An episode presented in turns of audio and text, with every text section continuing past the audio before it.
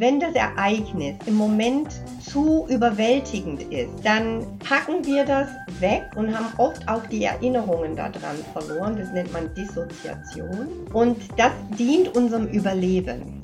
Nur kann ich das nicht ein Leben lang machen. Hallo und herzlich willkommen in Nellas Neuaufnahme. Warum sich Patienten und Ärzte besser verstehen sollten. Wie gehe ich mit Abschieden, Trauer und Verlust um? Wie hilft mir Resilienz dabei? Eine Krebserkrankung ist auch immer eine Geschichte, die voll ist mit Abschieden. Wir bekommen ein ganzes Paket vor die Tür gestellt, das einiges ins Wanken bringt. Was da alles so drinsteckt in diesem Paket, das möchte ich heute mit Susanne Schlenk erklären, die ich aufgestöbert habe im Rahmen eines Online- Resilienzkongresses. Da war sie im Gespräch mit Sebastian Mauritz über ein sehr ähnliches Thema. Und ich dachte sofort, die Frau, die muss ich haben, die muss in meinen Podcast kommen. Hab sie angeschrieben und die hat wirklich sehr spontan zugesagt. Und ich freue mich, dass sie heute hier ist in Nellas Neuaufnahme. Ein herzliches Willkommen an dich, liebe Susanne. Ja, vielen Dank, liebe Nella, für die Einladung und ich freue mich sehr, dass ich heute hier sein kann. Die Freude ist ganz auf meiner Seite, liebe Susanne. Den Hörerinnen und Hörern von Nellas Neuaufnahme möchte ich dich jetzt mal ganz kurz vorstellen. Denn im Kongress wurde Folgendes über dich geschrieben in einem kurzen Profil. Sie ist Expertin für einen hilfreichen Umgang mit Stress, Krisen und Verlusten. Das fand ich so, so gut, dass ich dachte, ich übernehme das hier einfach mal dreisterweise und steige jetzt gleich mal ein mit der ersten Frage. Es war ja so, dass du Achtsamkeitstrainerin warst bei SAP. Da hast du 26 Jahre gearbeitet. Dann hast du dich aber entschieden, diesen Job zu kündigen, dich selbstständig zu machen und Sterbe- und Trauerbegleiterin zu sein. Von außen betrachtet kein zwingend logischer Weg, wie kam es dazu? Ja, also ähm, ich habe immer schon eine Affinität zu dem Thema Sterben und Tod gehabt, beziehungsweise einfach keine Angst. Ich sage immer, als Kind habe ich zum Beispiel auf Friedhöfen gespielt. Und auf jeder Reise, auf die ich gegangen bin, habe ich immer die Friedhöfe besucht, auch in den unterschiedlichen Ländern. Und es hat mich irgendwie immer schon fasziniert, aber das war immer so im Hintergrund. Und ähm, tatsächlich bin ich mehr zu diesem Thema gekommen, als mein erster Mann, der Vater meiner Kinder, eine Krebserkrankung, eine Krebsdiagnose hatte. Und ähm, dann habe ich auf einmal gemerkt, wie ich habe so viele Fragen. Wie gehe ich damit um? Meine, unsere Kinder waren damals ja noch relativ klein sage ich den Kindern? Wie, wie offen bin ich? Wie ehrlich bin ich? Wie gehe ich überhaupt mit diesem Thema um? Weil in der Familie war das einfach immer tabu, da wurde nie darüber gesprochen. Und ich habe gemerkt, ich bin hilflos und ich habe keine Antworten. Und so fing meine Reise an, immer mehr zu forschen, äh, Fortbildungen zu machen zu dem Thema, wie kriege ich mehr Sicherheit, noch mehr in dem Umgang damit.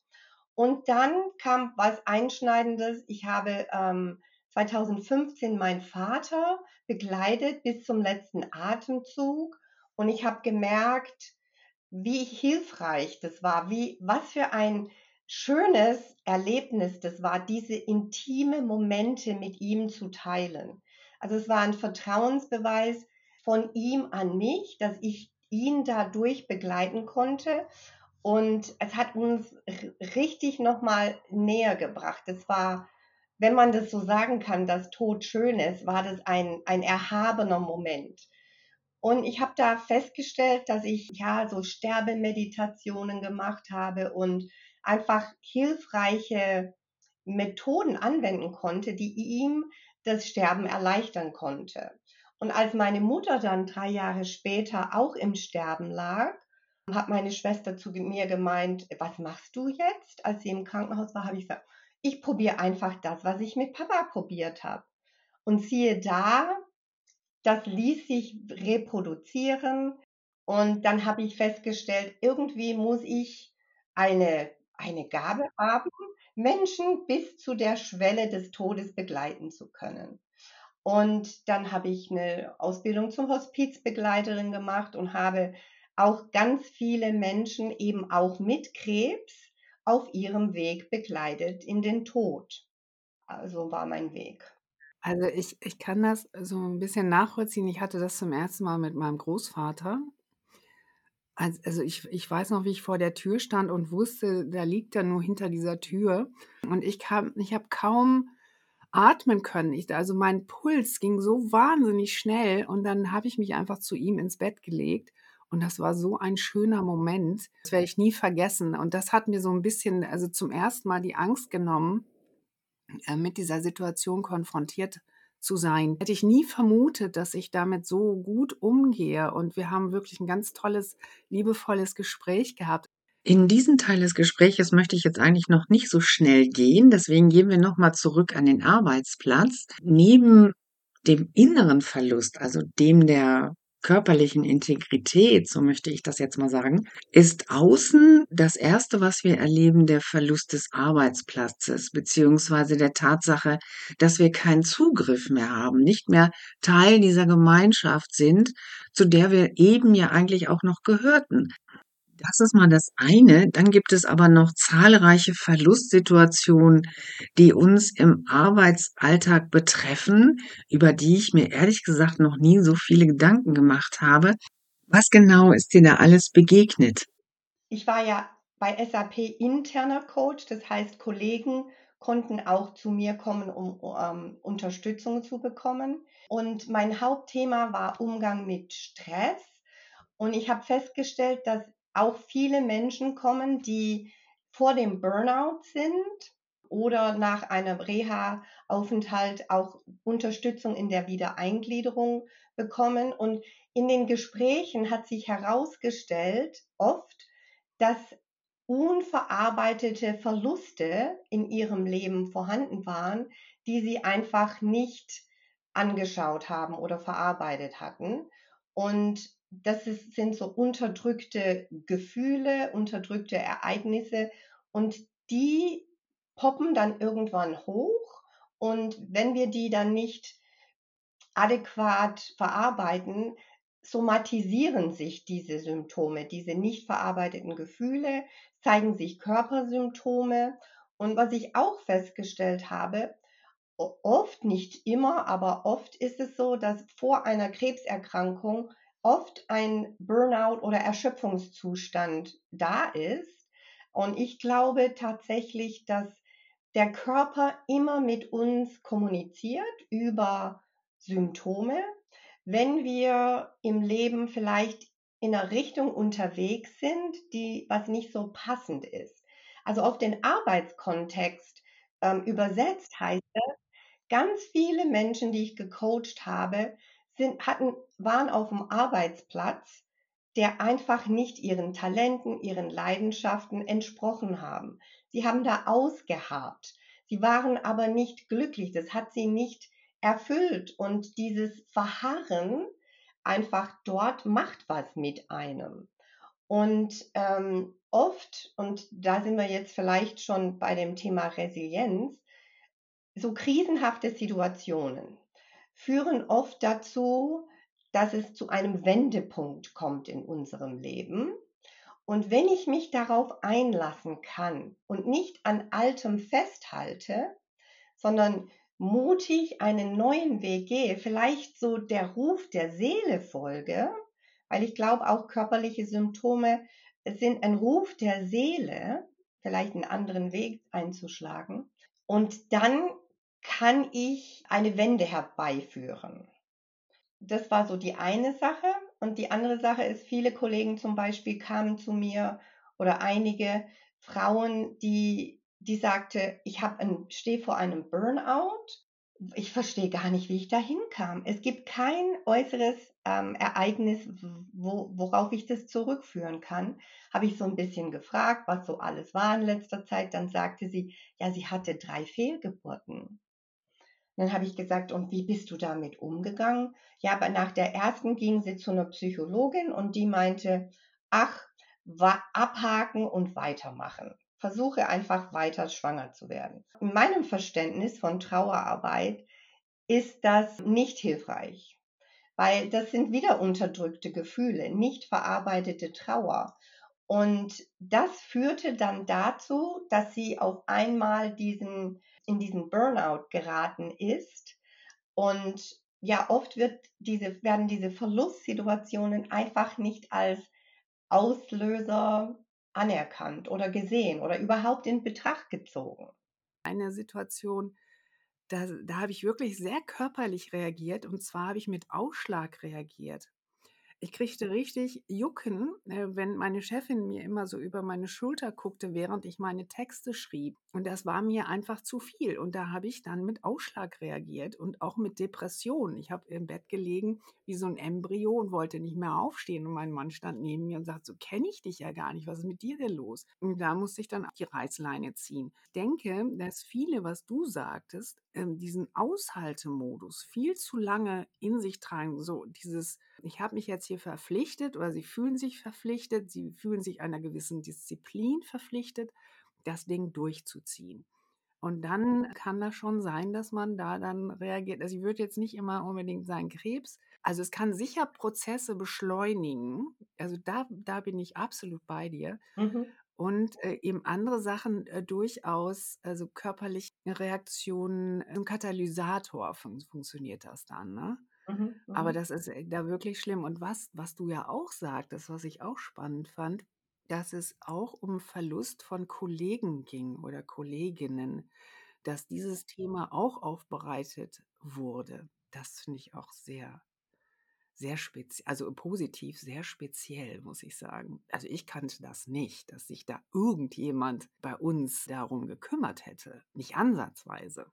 Ja, also ich sag mal, erfreulicherweise sehe ich das, dass das immer mehr in Firmen ähm, Platz hat, weil das, das ganze Thema Tod, Sterben, Tod, Krankheit, also ne, auch Krebs ist eine potenziell lebensbeendende Krankheit. Also man wird zwangsläufig mit der Endlichkeit seiner eigenen Endlichkeit konfrontiert und das macht Angst. Das macht Angst und da wollen wir oft nicht hinschauen und auch die Kollegen, die Chefs, die wissen dann einfach auch oft nicht, wie gehe ich dann mit so sowas um. Da ein bisschen für Aufklärung zu sorgen, den Menschen die Angst zu nehmen, ihnen Sicherheit zu geben, das sehe ich so ein Stück weit als meine, ja, meine Mission, meine Aufgabe. Da würde ich gerne für mehr Offenheit plädieren. Ja, in dem Fall äh, fällt mir jetzt gerade eine Frage ein, die mal wieder nicht auf meinem Zettelchen steht. Aber die muss jetzt einfach gefragt werden. Was würdest du den Krebspatienten empfehlen, die wieder zurückkommen in den Job? Wie können sie es denn ihren Chefs, ihren, ihren Kolleginnen und Kollegen einfacher machen? Wir sind ja eigentlich meistens doch relativ fein damit. Wir haben vielleicht so eine gewisse Unsicherheit, so nach dem Motto, schaffe ich das überhaupt? Aber wir selbst fühlen uns ja doch wohl und, und sind auch sehr, sehr froh, dass wir da sind und dass wir wieder arbeiten dürfen. Also mhm. Also wie können wir es den anderen auch leichter machen? Also ich finde, es fängt sogar vorher an, also vor ich wieder zurückkomme, sondern es fängt schon mit der Diagnose an, glaube ich. Ich erlebe das so, dass Offenheit und Transparenz einfach auch wahnsinnig hilfreich ist, auch für den Genesungsprozess, den Heilungsprozess. Ich habe das schon so oft erlebt, auch mit Kollegen bei der SAP. Sie kriegen die Diagnose und dann äh, reichen sie diese Krankmeldung ein und dann hört niemand mehr was von ihnen. Weder der Chef weiß Bescheid noch die Kollegen. Und dann fragen sich die Leute, was ist los? Kann ich helfen? Ist es was Schlimmes? Also man mutmaßt und es entstehen vielleicht Gerüchte, die gar nicht der Fall sein sollte. Ich plädiere immer dafür, offen zu sein. Man muss natürlich nicht alles ausbreiten, aber zu sagen, wie es um einen steht und zum Beispiel, was man braucht in dem Augenblick. Und das ist, das ist meine, eine meiner Lieblingsfragen überhaupt. Was brauche ich? Und es kommt so aus der Achtsamkeit. Wenn ich im Hier und Jetzt bin und in Kontakt mit mir und meinen Bedürfnissen, kann ich reflektieren, was brauche ich jetzt. Also in Bezug auf meinen Chef, meinen Arbeitsplatz, habe ich lieber Ruhe. Also möchte ich nicht kontaktiert werden von den Kollegen und vom Chef, dann sage ich, mir ge ich habe eine Diagnose, ich werde wahrscheinlich so und so viele oder mehrere Monate ausfallen. Ich gehe durch diesen Prozess. Ich wünsche mir einfach, ich brauche diesen Raum für mich oder es würde mich freuen, wenn ihr ab und zu nachfragt, wie es mir geht. Na, also was für ein Typ Mensch bist, du? Weil es ist ja ganz unterschiedlich. Die einen wollen mehr in Ruhe in sich ihren Schneckenhaus zurückziehen und wirklich die, die Energie für die Genesung und für die Heilung aufwenden. Ist völlig in Ordnung. Nur ist es ganz hilfreich, wenn das Umfeld das weiß. Und genauso, wenn ich zurückkomme an den Arbeitsplatz, was brauche ich, damit ich wieder gut zurückkommen kann. Meistens ist es ja mit einer Wiedereingliederung versehen. Kann ich den Job, den ich vorher gemacht habe, zum Beispiel Kundenkontakt? Hatte ich Kundenkontakt? Kann ich das noch machen? Bin ich stabil genug? Das darf ich mich fragen. Und wenn nicht, dann sage ich zum Chef, ich komme gerne zurück. Ich brauche diese Struktur. Das hilft mir, meinen Alltag zu strukturieren. Aber ich merke zum Beispiel, ich habe nicht genug Energie, um mit Kunden umzugehen. Kann ich lieber so den Innendienstteil übernehmen? Also da wirklich in sich zu gehen und vielleicht auch mit äußerer Hilfe, mit, mit Unterstützung zu gucken, was braucht es gerade, damit ich gut an den Arbeitsplatz zurückkomme, auch mit den Kollegen. Wünsche ich, wenn ich am Arbeitsplatz bin, dass die mich auf mich zukommen und fragen, Mensch, wie geht's dir? Kann ich dir helfen? Möchtest du einen Kaffee trinken? Möchtest du darüber reden? Einfach die eigenen Bedürfnisse äußern, weil die anderen können das nicht riechen. Das sage ich auch immer. Also Gedanken lesen, da sind wir alle sehr schlecht drin, ne? Genau. Und wenn du das auch nicht äußern kannst, dann hilft es zum Beispiel so Smileys.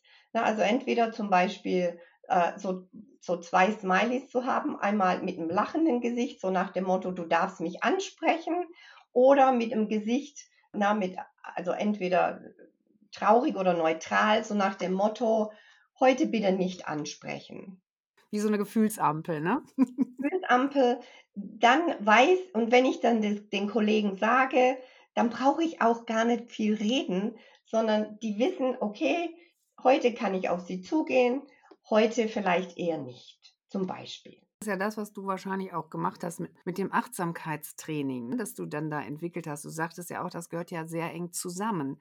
Gibt es denn was, was du, du sagst, äh, ja, vielleicht sind es zwei, drei Punkte, die, wir können ja jetzt nicht das ganze Programm hier durchspielen, aber was würdest du sagen, ist wichtig? Was sind drei Dinge, die dir dabei sehr wichtig sind? Also ganz wichtig ist, mit einer wertfreien Haltung immer wieder ins Hier und Jetzt zu sein. Wir sind ja mit unseren Gedanken entweder in der Vergangenheit, was habe ich alles falsch gemacht, oder in der Zukunft, wenn ich zurück zur Arbeit komme, wie werden die Kollegen reagieren, wird es hinhauen?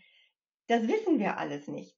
Und der Clou ist einfach immer wieder ein Check-in in das Hier und Jetzt. Und zwar auf drei Ebenen. Was denke ich gerade? Was fühle ich und welche Rückmeldung gibt mir mein Körper. Wenn ich in Kontakt mit diesen drei Ebenen bin, dann kann ich die Frage beantworten, was brauche ich gerade? Diese Haltung hat mein Leben komplett verändert. Seitdem ich das mache, immer wieder gucke, welche Gefühle tauchen auf, weil Gefühle sind so wichtig, die sind Signallampen für Bedürfnisse. Und Gefühle äußern sich, manifestieren sich im Körper als Körpersymptome. Also spätestens, wenn ich die Körpersymptome habe, merke ich, oh, mein System will mir was sagen und da ist ein Bedürfnis nicht erfüllt, wenn es mir nicht gut geht. Und das zu, mitzukriegen und das dann äußern zu können, ist lebensverändernd. Wenn man von Achtsamkeit spricht, muss man auch von Atmung sprechen. Das habe ich jetzt ganz häufig gehört in den Gesprächen, die ich mit verschiedenen Menschen hatte. Es kam immer wieder dieses Thema Atmung hoch. Kann ich das dann auch schaffen? Also dieses Hier und mhm. Jetzt kann ich wahrscheinlich durch meine Atmung, kann ich wahrscheinlich dadurch am leichtesten erreichen. Oder wie? Absolut. Also dieses immer wieder ins Hier und Jetzt zu kommen, ist ja eine Übung. Das ist ja uns nicht angeboren.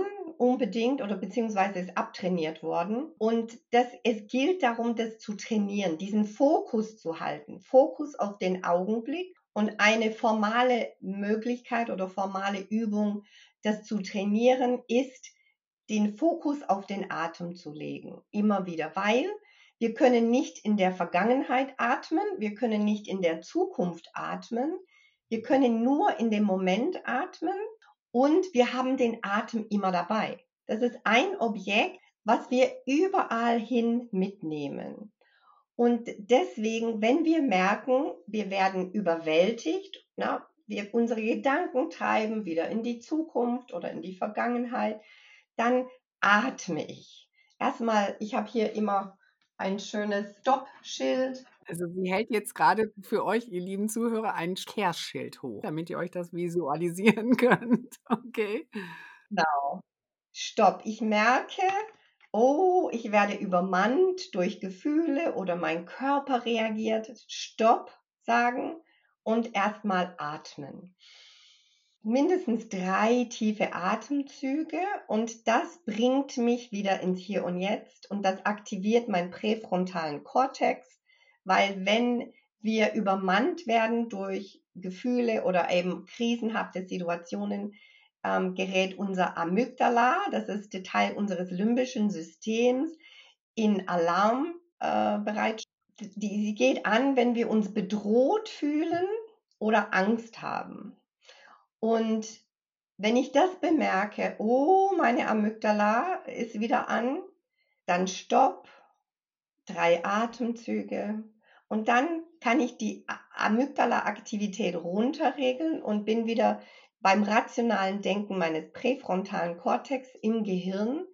Und dann kann ich wieder, sage ich mal, rational vernünftig agieren, statt einfach nur zu reagieren. Dar darum geht es in der Achtsamkeit, statt einfach zu reagieren und vielleicht, wenn es auch gar nicht hilfreich ist, mir den Raum zu schaffen durch die Atmung. Und je mehr ich das übe, desto größer wird dieser Raum und je mehr Handlungsoptionen habe ich.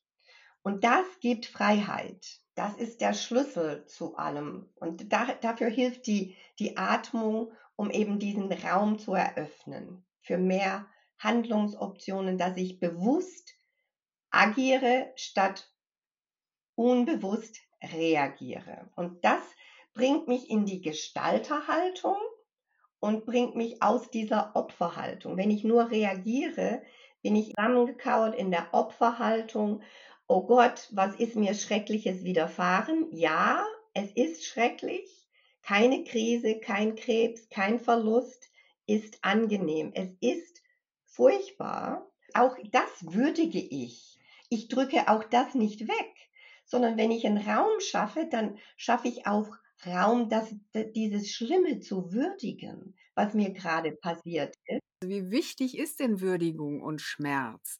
Denn das ist ja was, wie du eben sagst, was wir sehr schnell, da wollen wir schnell weg, ist ja klar. Also das ist ja immer nicht schön, also das ist ja kein schönes Gefühl. Aber wie wichtig ist das denn, dahin zu kommen? Also da habe ich, habe ich jetzt gerade einen sehr schönen Vortrag auf, ähm, am Samstag auf der Buka in Mannheim gehalten zu dem Thema Unterdrückung von Emotionen. Dazu gibt es ein nettes Video, vielleicht kannst du das ja auch in die Show Notes reinpacken. Äh, was passiert, wenn ich äh, Gefühle unterdrücke? Das sind, ich nehme das Beispiel von Wasserbällen und das zeige ich anhand eines Experiments. Wenn ich Gefühle unterdrücke, sind, ist es wie wenn ich Wasserbälle unter Wasser drücke. Und je tiefer ich die unterdrücke, desto mehr Druck entsteht. Und wenn ich irgendwann in einem unachtsamen Moment nicht aufpasse, dann ploppen die hoch und es explodiert sozusagen. Ein Vulkan bricht aus und es ist umso intensiver und umso heftiger.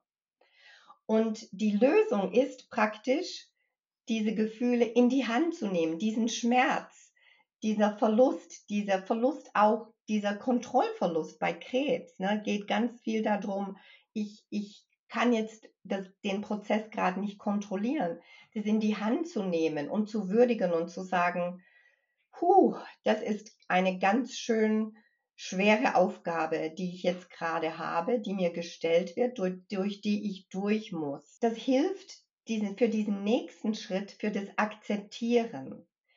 Weil erst wenn ich das würdigen kann und akzeptieren kann, kann ich es dann sozusagen beiseite stellen und dann ihm einen Platz geben. Und dann ist das, dann muss ich es nicht mehr unterdrücken. Wenn ich nämlich was unterdrücke, bin ich mit meiner ganzen Aufmerksamkeit und Kraft bei diesem Ball, den ich unterdrücke oder bei diesem Gefühl. Und dann habe ich aber meine Aufmerksamkeit ist ja wirklich eingeschränkt. Ich habe die Hände für nichts anderes frei. Ich bin sehr eingeschränkt. Wie viel Raum darf ich denn den Gefühlen geben? Weil bei, also bei mir war immer so ein Gefühl da, dass ich dachte, oh mein Gott, wenn ich denen jetzt zu viel Raum gebe, dann ziehen die mich, womöglich äh, runter komplett. Und dann kann ich gar nichts mehr kontrollieren. Dann bin ich lost in meinen Gefühlen. Nella, da sprichst du was ganz, ganz Wichtiges an. Danke.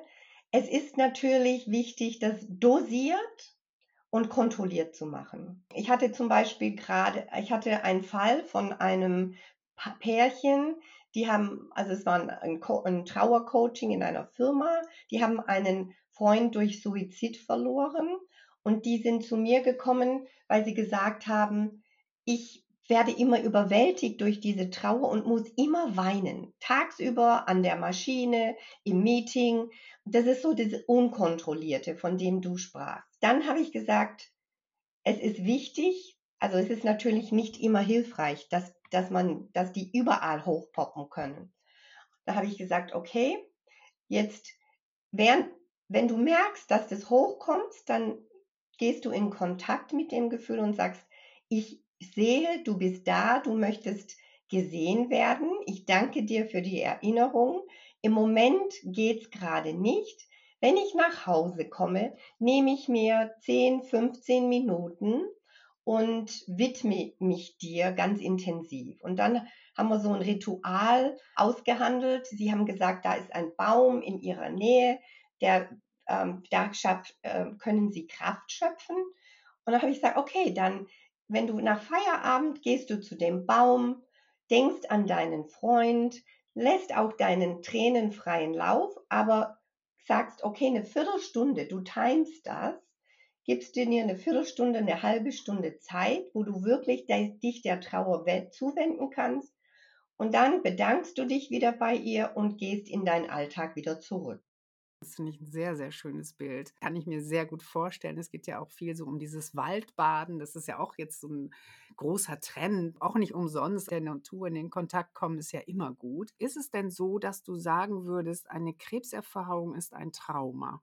Auf jeden Fall. Also es kann ein Trauma sein. Nicht jedes Ereignis ist für jeden Menschen ein Trauma. Es ist ganz unterschiedlich, wie ich damit umgehe. Aber ich habe eine Statistik gelesen, 20 bis 25 Prozent der Krebspatienten kann eine äh, Krebserkrankung zu einer posttraumatischen äh, Belastungsstörung führen. Ja, das kann auf jeden Fall sein. Und wenn das so sein sollte, weil das macht ja was mit dir, das ist dieser Kontrollverlust. Es kann Ängste hervorrufen, in die Depression führen. Und wenn dem so ist, das ist auch ein Stück weit ganz normal. Dann ist es einfach angesagt, dir Hilfe zu holen. Professionelle Hilfe. Die Message, die mir wichtig ist, es ist normal, dass das auftauchen kann. Und da ist nichts verkehrt mit dir. Trauer oder ähm, äh, auch diese, diesen Umgang mit diesem Traumata ist eine normale Reaktion. Und ich darf mich dem zuwenden, dosiert damit auseinandersetzen. Aber es geht ja auch vorbei. Es ist ja nicht so, dass das wie so eine Traumadecke über uns drüber liegt, äh, die wir nie wieder loswerden. Wir können sie auch irgendwann mal abstreifen.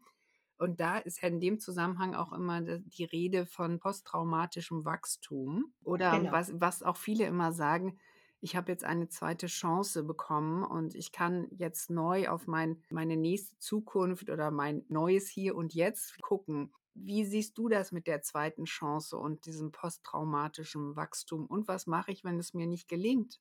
Ich glaube ganz fest daran, dass Krisen jeglicher Art zu Wachstum führen. Wenn ich da in diese Bewusstheit gehe und da diesen achtsamen Ansatz habe, dass ich die als solches auch erkenne, ohne die zu werten, sondern sie wirklich als das zu sehen, eine Chance zu wachsen. Das ist natürlich, ist es nicht einfach und besonders, wenn man mitten in der Krise steckt. Und da sind wir jetzt bei dem Thema Resilienz. Bei der Resilienz geht es ja darum, wie gehe ich von, mit Krisen um und verwende immer so dieses Beispiel, Resilienz ist wie ein Schwamm. Wenn ich den zusammendrücke und wieder die Hand aufmache, dann springt er in seine ursprüngliche Form zurück. Diese Fähigkeit, wieder zurückzuspringen in meine ursprüngliche Form, das ist uns angeboren als Menschen. Wir haben diesen Heilungswunsch in uns und auch die Fähigkeit zur Heilung. Ausschlaggebend ist, und da sind wir, wenn wir die Resilienzkurve anschauen, und wo aus sind wir gestartet vor der Krise? Wie war unser Ausgangspunkt, unser Ausgangslevel? Haben wir vorher gut für uns gesorgt? Sind wir in einem guten Zustand gewesen? Je höher der Zustand ist, wenn die Krise eintritt, desto leichter ist es, wieder in die Erholungsphase zu gehen. Wenn wir schon vorher ganz in einem niedrigen Level waren, nicht gut auf uns aufgepasst haben, Raubbau an uns getrieben haben, dann ist der Weg nach oben umso schwieriger. Und dann bin ich irgendwo, kommt die Krise und die Kurve geht nach unten. Die Leistungskurve geht nach unten. Meine Verfassung geht nach unten. Und wenn ich keine Strategien habe, um nach oben wieder zu kommen in die Erholungsphase, also bis auf den Ausgangspunkt zurück, dann bleibe ich in die dauerhafte Schädigung unten. Das ist dann der Fall, wenn ich eben nicht mehr rauskomme. Das führt in, in die Depression, in die dauerhafte Schädigung und da brauche ich länger, um nach oben zu kommen und da brauche ich meistens definitiv professionelle Unterstützung. Ich sage immer, in jeder Krise tut, tut Unterstützung gut. Ich bin ein Verfechter davon, immer sich Unterstützung zu holen. Und wenn ich es schaffe, mir Strategien zu entwickeln, wie ich wieder in die Erholung komme oder im optimalen Fall sogar darüber hinaus in die Wachstumsphase zu kommen, dann trifft die Situation ein, wie du das ja auch, glaube ich, öfters gehört hast. Ich bin sogar meinem Krebs dankbar weil mein Leben hat sich so verwandelt. Ich hätte diese Veränderungen in meinem Leben nicht gemacht ohne diese Diagnose. Ich hatte in einem Kurs eine, ein Mensch mit MS, Sklerose, der saß da und hat tatsächlich gesagt, ich bin meiner MS so dankbar, weil ich bin ein ganz anderer Mensch. Und das ist für mich posttraumatisches Wachstum. Ja, ich für mich würde jetzt nicht so weit gehen, dass ich dankbar bin. Aber was ich sagen kann ist, oder und, habe ich ja bei dir jetzt auch gelesen, man soll das aber durch das und ersetzen, fällt nicht ganz leicht. Meine Beobachtung dazu ist, ich habe mich tatsächlich verändert und das genieße ich, sagen wir es mal so. Das finde ich sehr schön. Und ich habe wieder meine Stärken entdeckt mhm. und ich habe Routinen für mich entdeckt, die mich auch sehr beruhigen, was ich vorher nie gedacht habe. Also ich habe mich da auch sehr entwickelt. Also ich bin da diesbezüglich sehr anders, als ich vorher war. Und ich bin auch sehr viel vorsichtiger und nachsichtiger teilweise auch mit mir, wenn Sachen nicht so funktionieren, wie ich sie mir vorgenommen habe. Es sind. Schon so, ich nenne das ja auch mal so ein bisschen den Persönlichkeitsbooster, weil ich das auch mit der zweiten Chance immer ein bisschen schwierig finde. Also das ist jetzt nicht so meine Begrifflichkeit, die ich wählen würde, aber ich höre sie oft und ich höre das auch, was du sagst. Ich bin meinem Krebs dankbar. Wie gesagt, für mich nicht, trifft es nicht zu. Wenn du, liebe Hörerinnen oder lieber Hörer, das so fühlst, ist das natürlich wundervoll. Also das äh, ist jetzt hier nur meine Sicht der Dinge. Ich finde das toll, wenn man, wenn, wenn man solchen Krisen mit Dankbarkeit gegenübertreten kann. Jetzt habe ich mir aber auch überlegt, Verdrängung, das kann aber auch durchaus eine Methode sein, um sich zumindest aus dem Moment heraus mal zu retten. Oder wie du das ja vorhin auch geschildert hast, im Moment, liebes Gefühl, passt es mir gerade jetzt zeitlich, räumlich nicht. ich kümmere mich später wieder um dich. Das ist durchaus ja auch ein Ansatz, der okay ist. Das ist jetzt auch nichts Schlimmes. Auf keinen Fall. Die Verdrängung hat auf jeden Fall auch ihren Wert, weil wir sind ja programmiert auf Überleben. Und wenn das Ereignis im Moment zu überwältigend ist, wie es so bei Traumata der Fall ist, dann packen wir das weg in die Hinterstube und kapseln das ab und haben oft auch die Erinnerungen daran verloren. Das nennt man Dissoziation. Das dient unserem Überleben. Das hat durchaus eine Funktion. Nur kann ich das nicht ein Leben lang machen. Also ich kann das machen, ich kann das ein Leben lang machen. Und da kommt jetzt meine Erfahrung als Sterbebegleiterin rein. Wenn ich das mache und nicht Stück für Stück anschaue, dosiert, ne, das wieder hervorhole, irgendwann, sondern wenn ich das äh, 30, 40, 50 Jahre lang mache, dann stellt sich spätestens beim Tod Folgendes raus. Die Menschen, die das tun, die können schwerer sterben. Die haben Ängste, die können das Leben nicht loslassen, in dem Sinne Frieden finden, mit Frieden in Frieden gehen. Die sind ganz arg beschäftigt mit, mit Geheimnissen, sag ich mal. Das ist ja dann in irgendeiner Weise ein Geheimnis. Ich habe nie darüber gesprochen. Ich habe dem keinen Raum gegeben. Und spätestens beim Sterben kommt das entweder hoch oder die Symptomatik kommt hoch, dass die ganz schwer gehen können. Ich habe das, glaube ich, auch irgendwo mal gelesen, dass gerade zum Ende hin Frauen beichten, dass sie abgetrieben haben. Sie haben darüber nie gesprochen vorher. Und genau zum Ende hin, zum Zeitpunkt kurz mhm. vor dem letzten Schnaufers, kommt das dann hoch. Das ist genau das, was du sagst. Und sie, die sind dann wie befreit, dass sie es endlich loswerden konnten. Und dann können sie erst gehen. Was ich jetzt noch habe auf meinem, meinem kleinen Gesprächsleitfadenzettelchen äh, Konvolut, ist die Frage, wir haben ja das mit den verschiedenen Abschieden, da haben wir schon so einiges abgehakt, in Anführungsstrichen natürlich. Was noch ein großer Abschied ist, was noch ein großes Paket ist, äh, was speziell wir zu tragen haben, sind die Abschiede von Mitpatienten und mhm. Mitpatientinnen, mhm. die wir auf unserem Weg irgendwie in der Therapie mal kennengelernt haben und die uns durch diese Schicksalsgemeinschaft ja sehr schnell sehr nahe gekommen sind. Äh, ist es auch der Grund, warum uns das dann so schwer fällt, dass wenn aus dieser Schicksalsgemeinschaft einer geht, dass wir da kaum äh, also oder sehr schwer mit zurechtkommen? Ich würde es anders formulieren. Ich glaube, je mehr man sich mit seiner eigenen Endlichkeit befasst, desto einfacher ist es, die Verluste des Umfelds zu begegnen. Sei es mit Patientinnen oder Patienten, Familie, Kollegen, Freunde. Ich glaube, es fängt alles bei einem selbst an. Ich, ich habe das ja auch erlebt im Hospiz.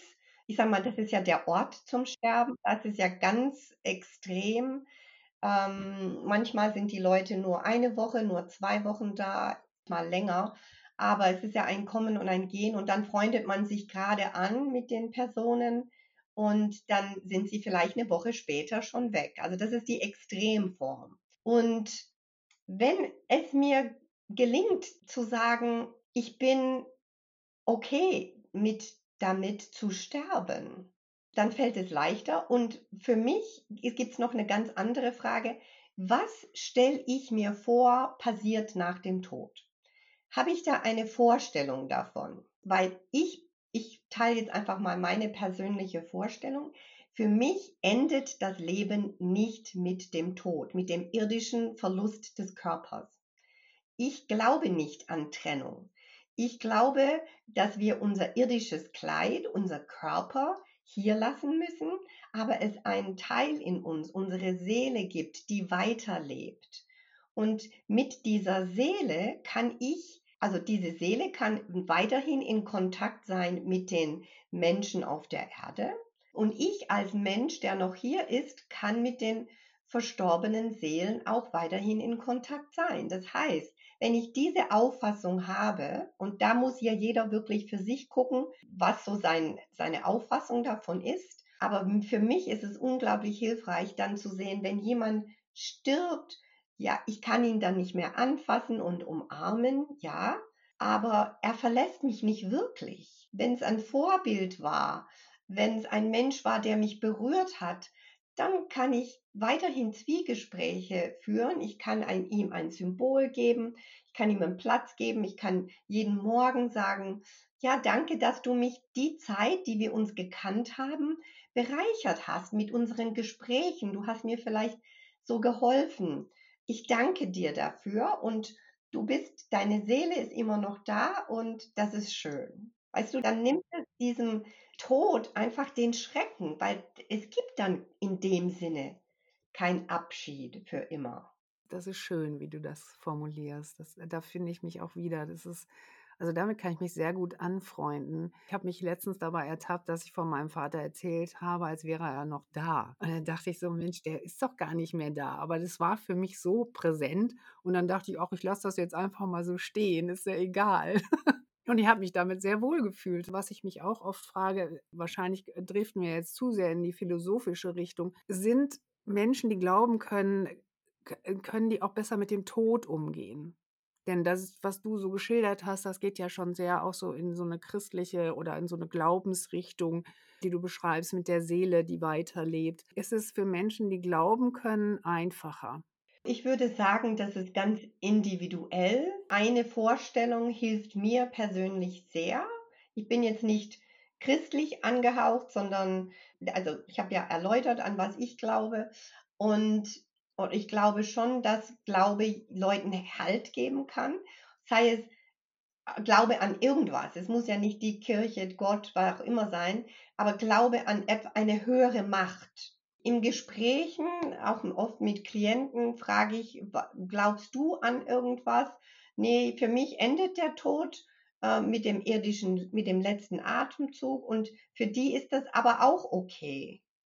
Also wenn du deinen Frieden damit finden kannst, ist das auch völlig in Ordnung. Und gleichzeitig hilft mir diese, ja, meine Vorstellung, gibt mir unwahrscheinlich Kraft. Ja, ich habe damals, als es bei mir wirklich ganz knapp war, habe ich gebetet, habe ich mich dabei erwischt äh, zu beten, obwohl ich das Mhm. vorher eigentlich ja, ich weiß nicht, ja gut, ich bin öfter als Kind vor allen Dingen in die Kirche gegangen. Ich habe das auch sehr gemocht.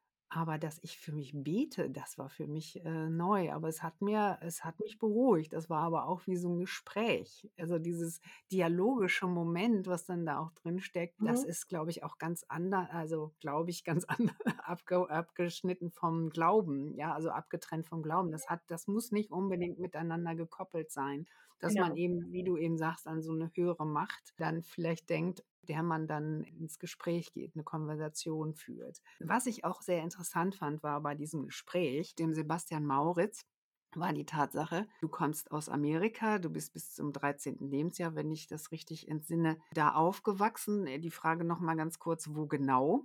So, ich bin geboren in der Nähe von Chicago. Da haben wir zehn Jahre gewohnt und dann noch fünf Jahre in Connecticut in der Nähe von New York, bevor ich dann mit 15 nach Deutschland gekommen bin. Ah, siehst du, was 15. Entschuldigung. ja, ist ja schon ein wichtiges Alter. Und du hast da erzählt, dass sich die Deutschen sehr schwer tun mit dem Thema Sterben, Tod, Gewürdigung von diesen Gefühlen, die in diesem ganzen Konglomerat so zusammenspielen. Und du hast es erklärt anhand des Zweiten Weltkrieges, dass wir ja hier in Schutt und Asche mehr oder weniger lagen und dann dieses Ärmel hochkrempeln, wieder aufstehen, gar nicht dahin gucken, sondern immer Blick nach vorne gerichtet, das auch wesentlich ähm, damit zusammenhängt, wie wir jetzt äh, die Generation danach oder sogar zwei, drei Generationen später äh, mit dem Thema Tod und Sterben umgehen. Das ist immer noch so eine wie wir vorhin ja auch ähm, schon öfter mal angesprochen haben, so eine Form der Verdrängung ist. Das geht bei Testamenten los, das geht bei Patientenverfügung weiter und äh, Vollmachten und, und solchen Dingen, dass wir uns unheimlich schwer mit dieser ganzen Thematik tun.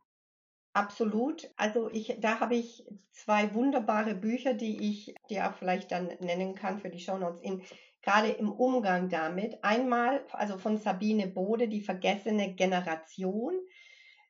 Da habe ich, ähm, als ich das gelesen habe, das war ein Riesenschritt für mich in Versöhnung mit meinen Eltern, weil meine Eltern sind diese Generation, die waren, also das sind die Generation von 30 bis 45.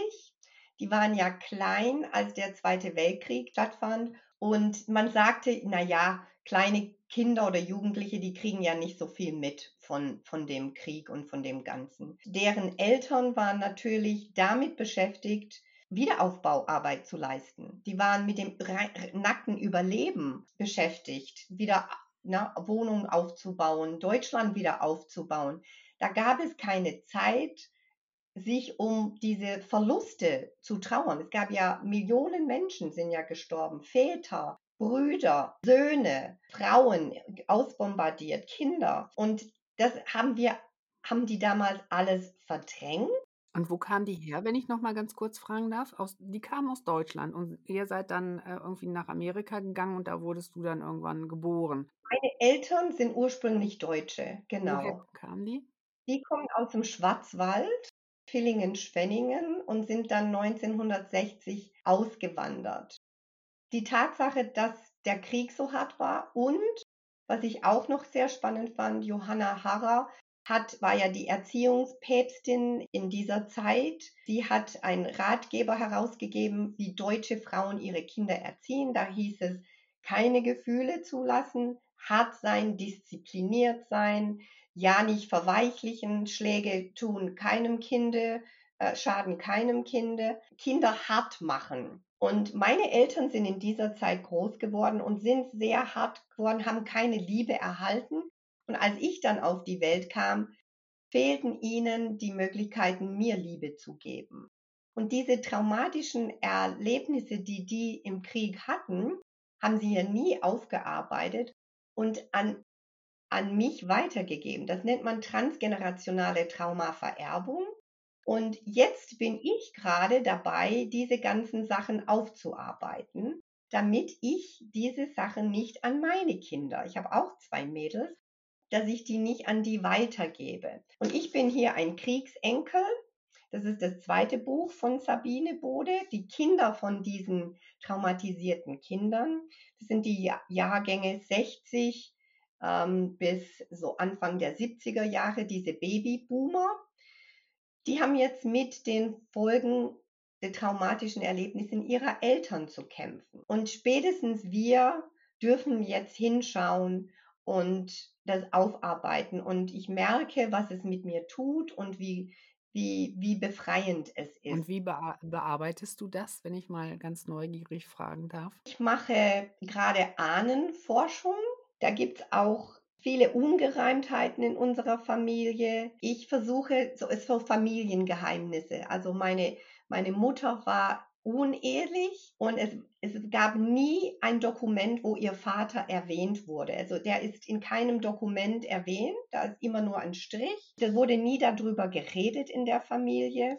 Ich habe jetzt Recherchen auf jede Menge Ämter im Schwarzwald ähm, angeforscht, also Standesämter, Geburtsregister, Stammbuchauszüge angefordert und habe tatsächlich im Testament von ihrem leiblichen Vater als einzige Dokument, was es gibt, habe ich gefunden, dass er die Vaterschaft anerkennt.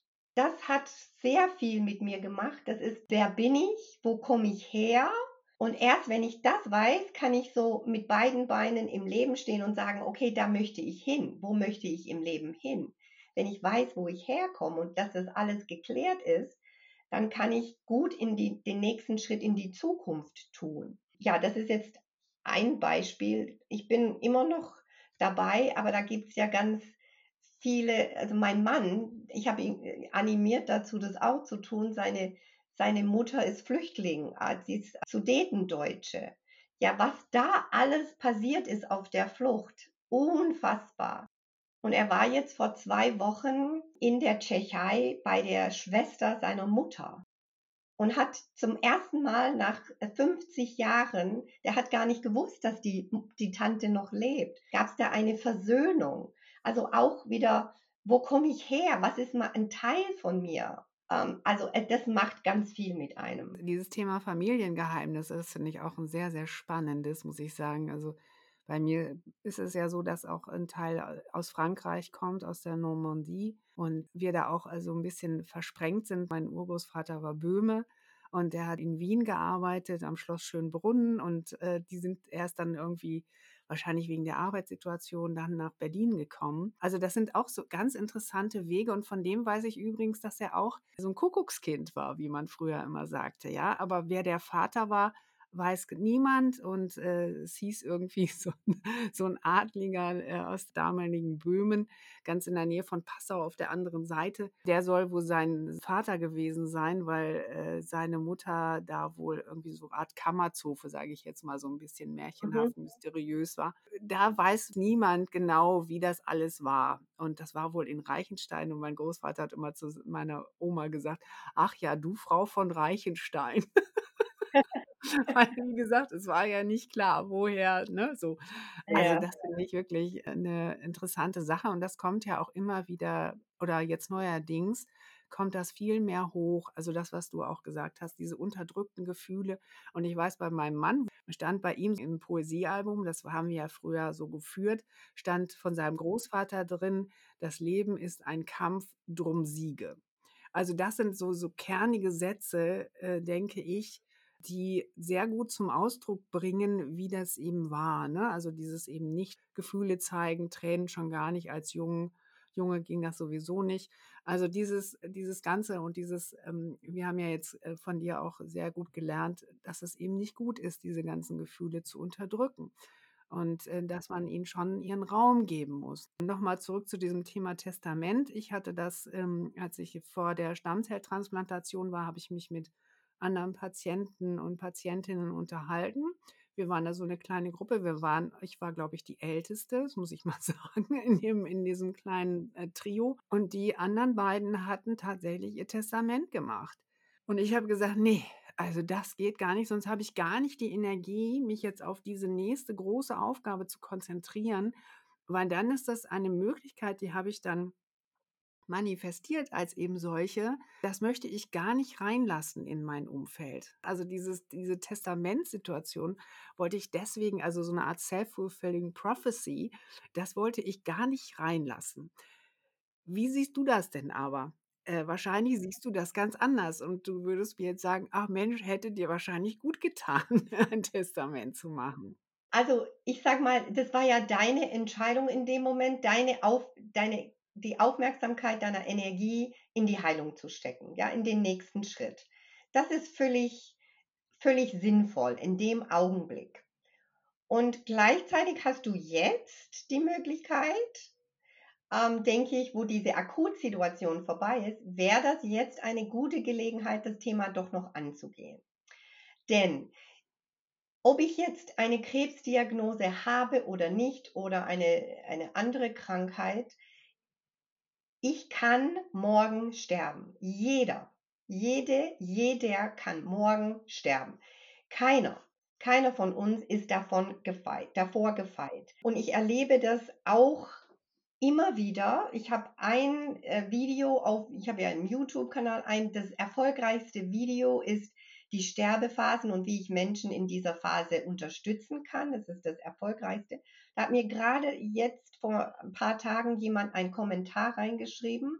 Ihre Mutter ist mehr oder weniger plötzlich verstorben, hatte eben keine Verfügung, keine Vorsorgevollmacht, keine, kein Testament, keine Patientenverfügung, nichts. Sie war im Krankenhaus und die Ärzte haben dann die Tochter dazu überredet, die Geräte auszuschalten. Sie macht sich heute die mega Sorgen und hat reingeschrieben, hätten wir nur zu Lebzeiten das alles besprochen und geregelt. Dann hätte ich, wäre ich fein mit einer Entscheidung, aber ich bin mir nicht sicher, ob das im Sinne meiner Mutter war.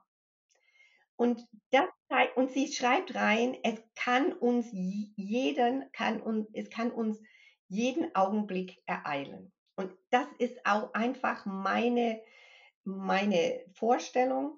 Ich habe alles geregelt und ich muss sagen, wir waren beim Notar, wir haben alles geregelt und wir haben, mein Mann und ich haben das gefeiert, weil das war, ja, wir sind essen gegangen und wir haben gesagt, dass unser, unser Wille ist jetzt festgelegt und ich kann jetzt loslassen. Ich muss mir nicht denken, was ist wenn und ach, ich müsste noch und das müsste ich noch regeln. Nein, es ist alles festgelegt und für mich unfassbar erleichternd. Also ich habe jetzt hier noch so einiges, äh, was ich gerne mit dir besprechen würde. Nur leider läuft uns die Zeit davon. Ja. Und ähm, was ich ja auch eigentlich vergessen hatte, war der, der Punkt, dass du tatsächlich vor kurzem an einer Zoom-Beerdigung teilgenommen hast. Das hat mich ja auch völlig fasziniert. Das hast du auf LinkedIn gepostet das, da dachte ich auch so, wow, wahrscheinlich ist das diese amerikanische Art, äh, damit umzugehen, kann ich mir in Deutschland jetzt so gar nicht vorstellen. Ich wurde damals bei dem Gespräch mit dem Pfarrer, wurde ich über WhatsApp, wurde ich zugeschaltet, ja, und habe dann der Gardine gesprochen in dem Raum, weil niemand darauf geachtet hat, wo ich denn nur hingucken werde, wenn ich Sachen sage. Und ich konnte ja auch nicht immer da so zwischen reinrufen, weil ganz viele nach Taschentüchern gesucht hatten und Tränen flossen. Und das war eine sehr, sehr bizarre Situation für mich da habe ich mich so ein bisschen dran erinnert, als du da von dieser Zoom-Beerdigung sprachst. Also schon, schon sehr abgefahren, muss ich sagen. Vielleicht doch noch mal ganz kurz, wie hast du das empfunden? Ja, ist es auch. Und ich habe einen Brief erhalten. Ein Kindheitsfreund war fast wie ein Bruder, war zwei Jahre jünger, ein Bruder von mir und habe die Nachricht von seiner Schwester erhalten, er sei gestorben und Sie bieten, also seine Tochter macht dann eine Zoom-Beerdigung für diejenigen, die nicht dabei sein können. Und wer daran teilnehmen will, kann teilnehmen. Und ich habe gemerkt, oh, also ich könnte ja nicht nach Amerika fliegen, zumal ich ja auch in der Zeit Ur in Urlaub war. Ich war auf Ischia im Urlaub und kann ja nicht mal geschwind nach Amerika fliegen für die Beerdigung. Und ich habe gedacht, wie schön ist das, dass ich trotzdem an dieser Trauerfeier teilnehmen kann, den, mit den Leuten verbunden sein, die letzten Worte seiner Tochter, also sie hat eine Stunde lang über sein Leben gesprochen. Sie hat 20 Minuten so eine PowerPoint-Bilder-Präsentation gezeigt. Auch ich war auf einem Bild zu sehen mit ihm. Oh, ich habe Rotz und Wasser geheult und ich war so berührt, dabei sein zu können, weil ohne diese Möglichkeit hätte ich einfach nicht teilnehmen können. Es war sehr, sehr berührend. Ich war so froh und interessanterweise, Nella, ich habe auch gedacht, das ist sehr, was sehr Amerikanisches. Und in dem Hotel, in dem wir waren, wir waren im Thermalbad und da waren Pfälzer. Und wir, ich habe erzählt, ja, äh, gerade an der Zoom-Beerdigung.